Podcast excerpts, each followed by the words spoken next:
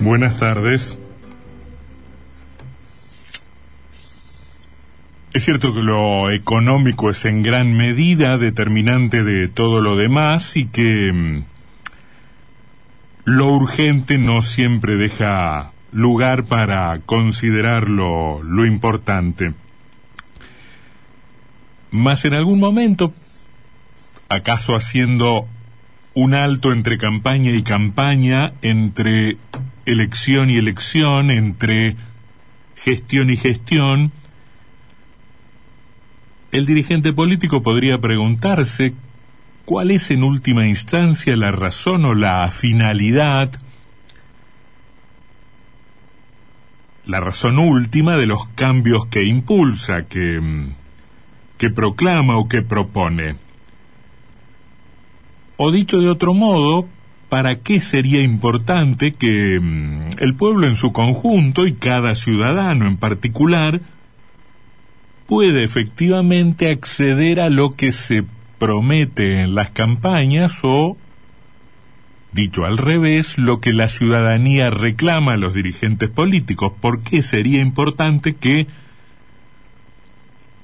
las, las personas accedan a una vivienda, puedan educarse, ellas y sus familias, puedan efectivamente cuidar su salud en un sistema digno, y vivir justamente materialmente sin estrecheces en un, en un contexto de, de, solidaridad y, por qué no, de prosperidad y de abundancia. ¿Todo eso para qué?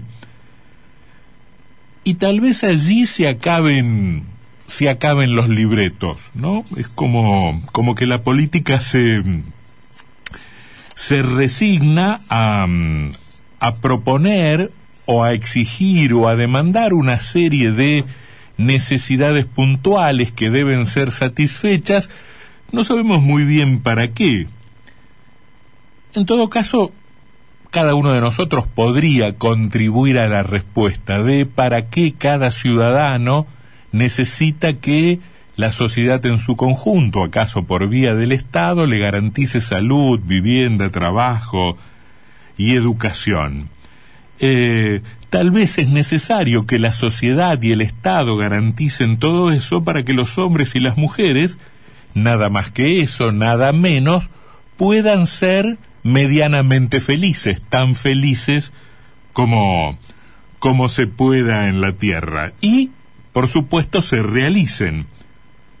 ¿De qué manera? Bueno, eso ya pertenece al terreno de la subjetividad y de las preferencias y de los gustos de cada persona, para que las personas se realicen escribiendo o cantando, filmando o construyendo, dibujando o riendo, componiendo o leyendo, jugando a la pelota o jugando al ajedrez, pescando o acampando, criando a sus hijos o cuidando a sus nietos ser felices en la medida de lo posible, cada quien a su manera y de acuerdo con sus preferencias, en un contexto donde las necesidades eh, sociales y las necesidades personales estén satisfechas mediante un, un sistema que administre correctamente sus beneficios. En última instancia, de eso se trata, y todo el tiempo que hablamos de política solemos olvidarnos que de eso se trata, mientras, mientras miramos a veces de manera vertiginosa y desenfrenada y perdiendo esa perspectiva, esa mirada referida a las razones, a las razones últimas, digo, mirando todo el tiempo este, de manera casi desquiciada el precio del dólar, la tasa de inflación, los niveles de seguridad o de inseguridad, la productividad de la, de la economía, eh, los problemas o la decadencia de la educación o, o la pobreza de la cultura. Nos olvidamos de que, en definitiva, la política debe conseguir determinadas condiciones sociales para que las personas puedan realizarse y ser felices. Y si uno repara en que en última instancia este es el objetivo, termina sin, sin entender demasiado por qué la política desprecia en gran medida las transformaciones que dependen no tanto de lo material, no tanto de una inversión, no tanto de la, del nivel en que se fije la tasa de interés, sino de procesos culturales, de cambios que se pueden impulsar eh, o se pueden acelerar, este, fomentando tal o cual valor, tal o cual proceso, acelerando o frenando tal, tal o cual dinámica. Son transformaciones que no dependen del dinero, de las inversiones, sino en definitivamente de cómo se van ordenando determinados procesos culturales y nuestros mecanismos de convivencia en última instancia. Luciano Román publica hoy un gran artículo, un gran artículo en el diario La Nación. Se titula Un país que descolgó los cuadros de honor y no le rinde tributo a la excelencia, no le rinde tributo a la excelencia. Y allí compara lo poco que se valora en nuestra sociedad a determinados sujetos que efectivamente tienen mucho mérito por, por diferentes razones, eh, que finalmente tienen que ver con aportes a una vida mejor, más digna, más humana. Eso ocurre efectivamente en otras sociedades. Si se plantean ejemplos, es lo que ocurre en Gran Bretaña, por caso, con Sarah Gilbert, nombre que nos suena prácticamente desconocido, pero que en Inglaterra se convirtió en toda una celebridad luego de que la ciudadanía o la sociedad o el público conociera los aportes fundamentales que esta mujer hizo al desarrollo de la vacuna AstraZeneca contra el coronavirus. Y hay otros ejemplos. En Hungría se le rinden homenajes a una bioquímica llamada Katalin Karikó, que, es, que fue otra de las científicas destacadas este, en el trabajo que, mm, que demandó en los laboratorios, sobre todo la elaboración de una vacuna contra el COVID. Y el articulista llega a la conclusión de que ese culto a la excelencia, estas son personas que han trabajado en niveles de excelencia y se han destacado en terrenos científicos altamente competitivos, que ese culto a la excelencia prácticamente no existe en la Argentina.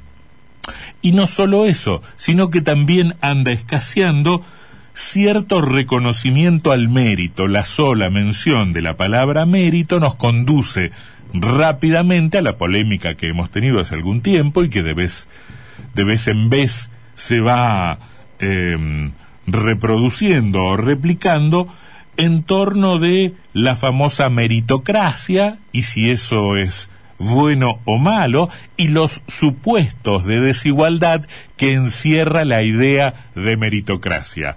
Premiar el mérito, dicen algunos críticos del sistema, premiar el mérito, eh, el resultado final nos hace perder de vista que los individuos arrancan en esa carrera en condiciones absolutamente desiguales. Por lo tanto, no hay que caer en la meritocracia, sino trabajar para que el, punto de partida de todos los individuos sea más o menos parecido. En cualquier caso, uno se pregunta hasta qué, hasta qué punto una y otra cosa son absolutamente contradictorias o irreconciliables. Uno puede pensar que se puede al mismo tiempo trabajar para que el punto de partida de los individuos sea entre sí lo más parecido posible, o sea, trabajar para que no haya desigualdad y al mismo tiempo premiar o reconocer el mérito, el esfuerzo y el resultado.